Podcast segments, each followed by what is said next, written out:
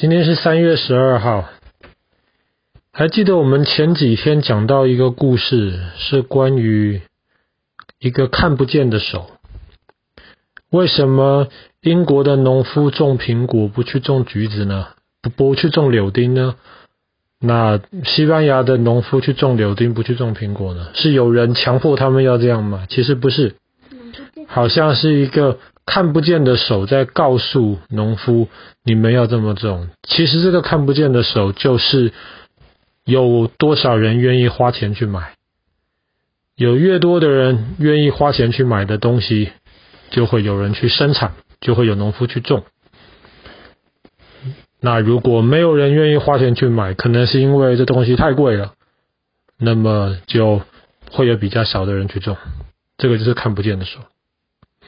所以，自从上次讲到的亚当·史密提出这个看不见的手之后，让市场、让这个 market 自己去决定、去分配这些东西，一直以来大家都是照着这个方法去想，就是让这个社会这样子去进行，其实是蛮成功的。我们就拿美国当例子好了。美国就是最相信这种让市场去决定的，所以在美国后来，哇，越来越多人就开始变得很有钱，生活就越来越好，然后股票就越来越贵，然后房子也越来越贵，大家都觉得这个世界只会越来越好，直到一九二九年的时候，忽然股市就垮掉了，为什么呢？可能一开始有人觉得说，哇，这个股票这么贵啊，那么我现在把股票卖掉，我满意了，这些钱我就收回来了。当很多人就开始想着卖掉了，把钱收回来了，大家都开始卖，东西就会越来越便宜了，股票也是一样，越来越便宜了。当你找不到下一个人来买的时候，东西只会越来越便宜，所以股市轰一下就垮掉。一九二九年，这个是历史上很有名的经济的大崩盘。所以那个时候的美国总统被骂死。那时候美国总统一点办法都没有。到一九三三年的时候，选出了一个新的美国总统，叫做罗斯福。没错，就是那个罗斯福，后来带领美国打赢第二次世界大战的那个罗斯福。那个罗斯福在一九三三年，因为之前的总统实在是把经济搞得太惨了，老百姓都很穷，而且那个时候大家都怕，本来钱存在银行里面的，大家就排队在银行外面要把自己的钱拿出来，银行没有钱了，银行就垮了，银行垮了，大家就更怕了。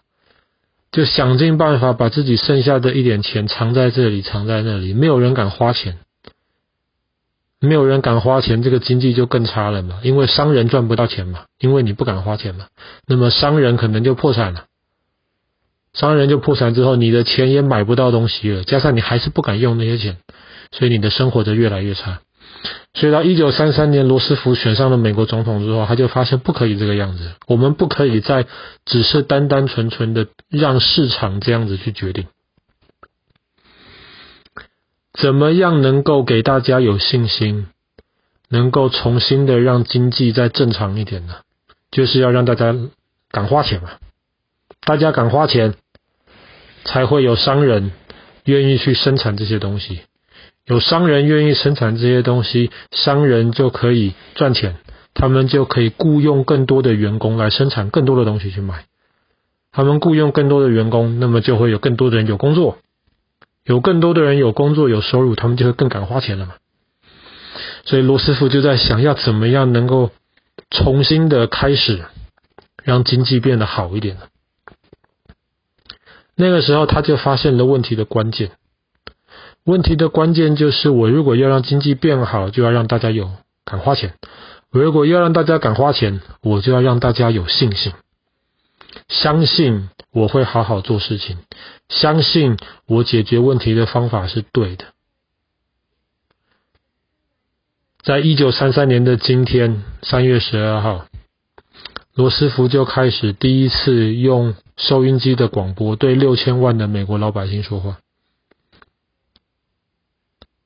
他是坐在一个火炉边讲他的那个录音，所以这个就被称为 fireside chat，就是炉边谈话。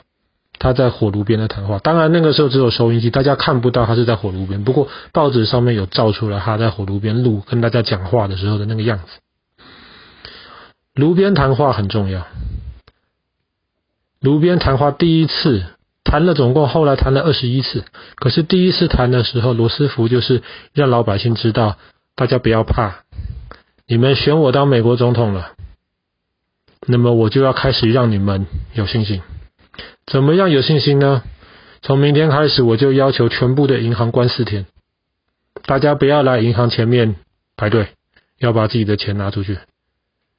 那政府保证你，你的钱就是你的。银行赔不出来的话，那政府会想办法帮你。可是大家先给银行四天的时间，在那四天，我这个美国总统会好好的跟银行沟通，好好的重新的来检验一下。银行到底健不健康？然后接下来呢？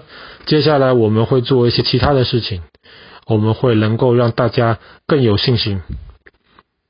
等到四天之后，当银行重新开门的时候，大家看到的会是一个更健康、全新的一个银行。同样的，我们也会跟美国的国会合作，能够来重新的来刺激。让这个经济变得更有活力一点。罗斯福解决的方法是什么？他解决的方法就是，既然大家都不敢花钱，那么政府来花钱。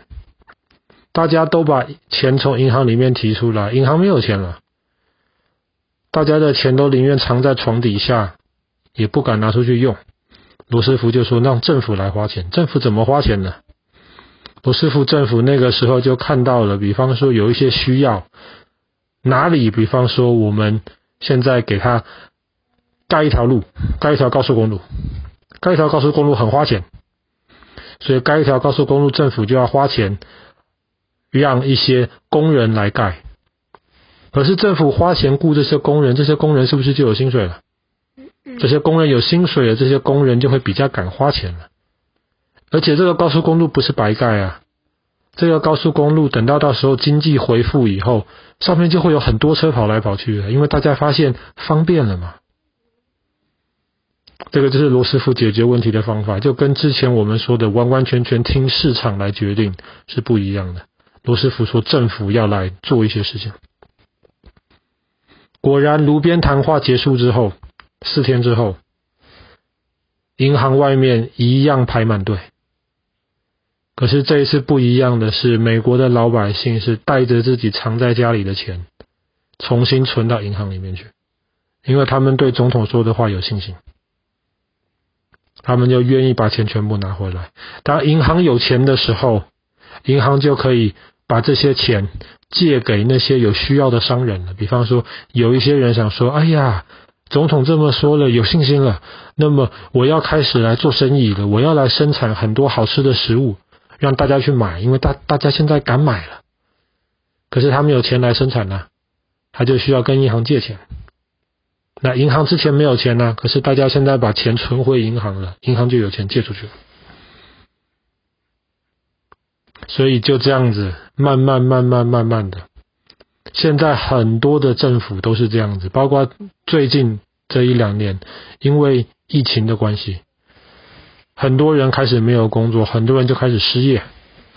这个时候政府就来花钱，可是花钱不是乱花呀，不是说盖一条高速公路到没有人去的地方啊，这个是就是浪费乱花钱了。可是比方说像英国政府这个时候就开始，他可能让更多的地方都可以接到更快的网络。为什么？现在网络很重要嘛，很多人做工工作都是在网在网上工作了嘛，在家里工作。所以有更快的网络，大家就可以更方便的工作，把钱花在这种东西上面。这个就是我们今天要讲的故事。从一九三三年的今天三月十二号，罗斯福开始他的炉边谈话。后来让整个全世界的经济从完完全全的让市场去决定，让看不见的手去决定，到政府会开始干涉，希望能够帮助市场能够更快的重新有活力。